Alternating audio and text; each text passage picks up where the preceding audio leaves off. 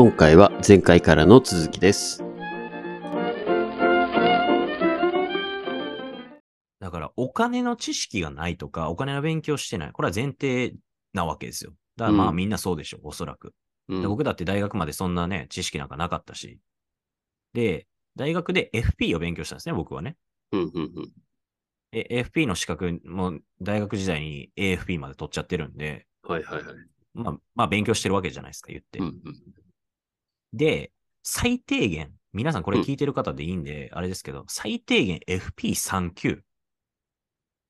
まあ教科書ね、中古でも何でもいいですよ。買って、FP3 級をうん勉強したら、うん。世の中のお金のことは分かるわけです、最低限。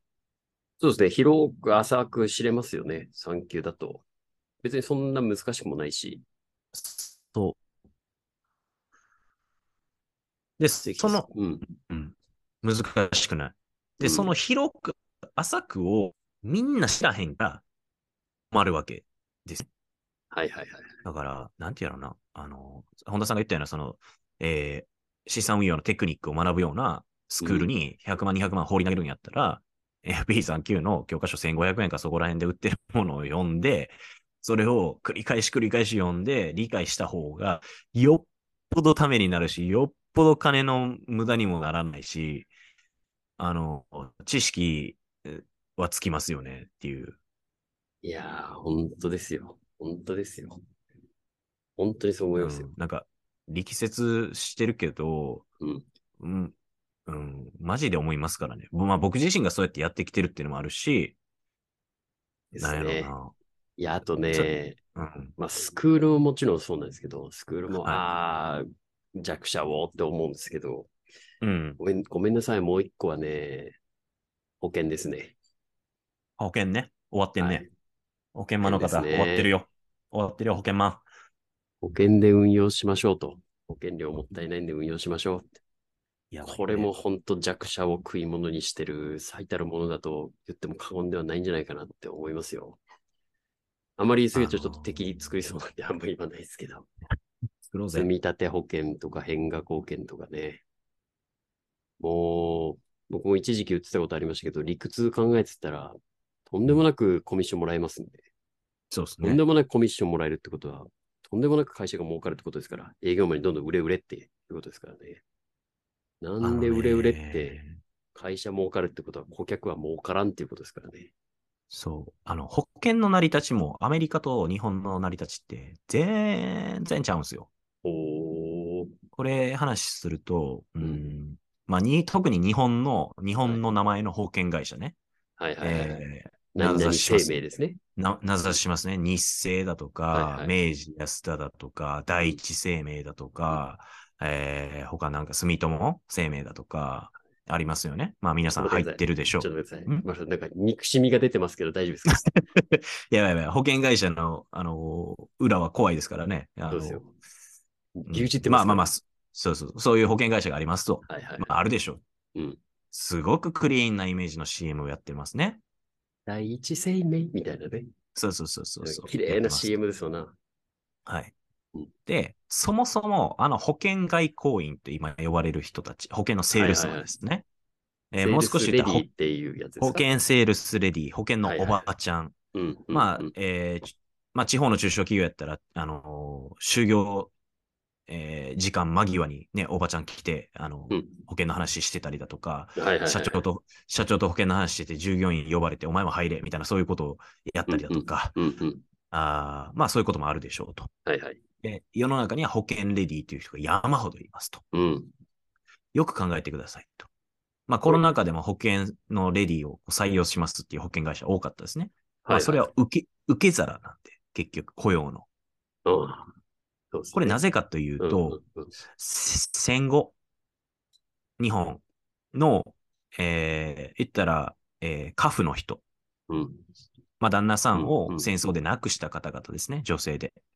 が、働ける受け皿として、保険外交員っていうものが設立されたわけですよ、ある意味。で、その人たちを食べさせるためのコミッションがよくよく支払われるっていう状況をずーっと作ってきてるんですね。だから、本田さんさっき言ったような、えー保険会社、保険セールスマンが儲かる。で、うん保険契約者は対して、えー増えない。もしくは支払,、支払い損になっている。うんっていう構図なんですよ。うん。アメリカは、えー逆ですね。逆というか、保険セールスというか、保険のコンサルタントなので、うん。いかにその保険の仕組みを使って、その人の大事なお金、残された人の、えー資産を守れるかという提案をずーっとしてきてるわけですよ。うん。もう全く違うんですね。向いてる方向が全然違いますね。全然違います、そのベクトルの方向はね。すっごいこう、全然の感情のこもりっぷりがすごいですね。全然。いや、マジで昨日ね、ちょうどそのシンガポール在住の日本人の方と、あの、会食っていうか、まあ、あの、お酒飲んでたんですけど、はいはいはい。もうやっぱ彼と話してても、はいあの、僕、ほとんど保険入ってないんですよっていう話で、まあその人50代なんですけどね。はいはいはい。ですよねって話をしたんですよ。うんうん。だって、日本の社会保険制度、うん。めちゃめちゃ優秀ですから。うんうんうんうんうん。で、まあこれ聞いてる方で、例えば現金で100万、200万持ってますと、今、うん。うん。よ預貯金に、うん。それさえあれば、うん。ぶっちゃけ、あの、いわゆる民間の保険、いらないですよね。うん。うんうんうんうん。極端な話言うと。なぜならば、まあ、高額医療費制度とか、えー、もろもろの還付とか、で、何割負担とかっていうのを、一応国の、そのみ、えー、まあ、国保なり、えーはいはい。国の保険が賄ってくれるっていう、この極めて優秀な保険制度のもとに我々は生きてるわけですよ。はいはいはい。これ、片やアメリカに行くとないですよね。だから、えー怪我しました。車でバーン引かれました。救急車呼びますかって聞かれるわけですよ。極端な話で言うと。。ねうん救急車呼んだらアメリカ200万とか300万普通に飛んでいくわけですね。やべえっすね。ですよね。日オバ本、マケアどうした？オバマケアは。そ それをようやくオバマケアで、まあちょっとこう変わってきたっていうのが、はいはいはいほんまね、ここ数年の話ですよね。アメリカ建国からそういうものがなかったわけなんで。だから自己防衛だとか、その、えーいわゆる民間の保険っていうのがちゃんと発達したっていう経緯があると。で、日本はそれだけ優れた日本の、えー健康保険制度があるにもかかわらず、そんだけ払ってるにもかかわらず活用しきれてない。プラスアルファしうんうんになるからアフラックってやって、えーアフラックでお金かけまくってるわけじゃないですか。わっけわからんアフラックで一番儲けてるの日本ですからね。アメリカ本土じゃないっすよ。あんなこう何番目かよくわからない保険会社。やばいってっていうのに気づかないわけですよ。熱がこもってますな。いや、ほんまにだってそういや、思います。まあそうですよこれね。いや、ほんと、いや、ほんとにそうですよ。フェアじゃない。僕はこういう、うんうんああまあ世の中フェアじゃないの分かってるんですけど、うんうんうん。こう、それを知った上でフェアかアンフェアを決めればよくて、何も知らんのにアンフェアな状況にあることは僕はちょっとおかしいんじゃないって思う方だやから、えしいやでも知った上で判断したらいいんですよねっていう。そうですよね。うん。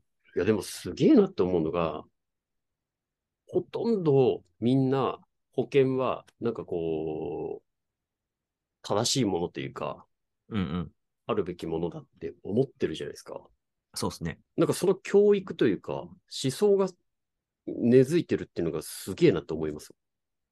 どうやったんだろう戦後からなのかわかんないですけど、教育なのか。まあだから、よく言うように、保険って不安心理とか、はいはいはい恐怖のマーケティングなんですよね。そうですね。癌になったらどうします？あなたが亡くなった時に残された家族どうなります？っていう不安心理を煽るわけですよ。はいはい、はい。で人間、人間不安心理煽られると不安を潰したくなるから、あ、保険入った方がいいんかな？みたいになるわけです。うん。そうですよね。あと1000円で死亡保障に200万も高くなるなら、1000円そプラスしとくか、みたいな思う。っちゃいますもんねそうそうそう。そう。そう。で、保険っていうのは、まあ言ったら相互扶助っていうのが大前提にあるから、そうですね。えーまあ誰かが払えば誰かのお金になるわけですよ、ある意味ね。うん、うん。で、その誰かのお金になるかっていう確率を、えー保険の賢い人たちがあ計算をして、死亡率だとか、病気になる確率だとか、確率論を計算して、保険会社が損しないようにできてるんです。アクチュアリーという人たちが計算してるんで、僕たちよりもスーパー、スーパーコンピューターの頭のいい数学的な能力を持って、えーアクチュアリーっていうものを用いて、あーこの人何何歳ぐらいで死ぬな、みたいなことを計算した上で、その保険のプランを出してるわけなんで、うん。えさあ、保険会社は儲かるわけになってるんですよ。どう転んでも儲かるわけですよね。そいや、しかもずるいなと思ったのが、コロナはまあなんとかなりましたけど、地震だったり戦争とか起きて、う。うん。万が一の時にバタバタと大人数が死んだ場合は、保険会社払わなくてもいいっていう条項あるじゃないですか。そうそうそうそう。ずずる、どう転んでも保険会社儲かるやんっていう。そう。まあ言ったら面積事故ってやつね。まあ自殺とかもそうですね。だから、ねああいうものを、もうよくよくこう、理解をすれば、あ、うん保険に入る意味っていうのを、もう一度考え直した方がいいし、その、月々ね、数千円とかかもしれないけど、年間で中長期で考えたら、その分貯めれるやん、もしくは運用できるやんって話なんですよ。うんうんうんうん。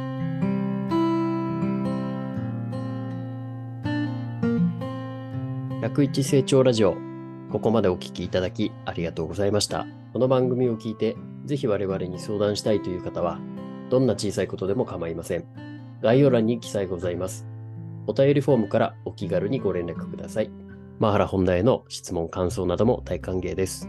いいなって思ってくださった方は、フォローと高評価、そしてご友人に、ポッドキャストで101成長と検索してみて、と伝え、シェアをお願いいたします。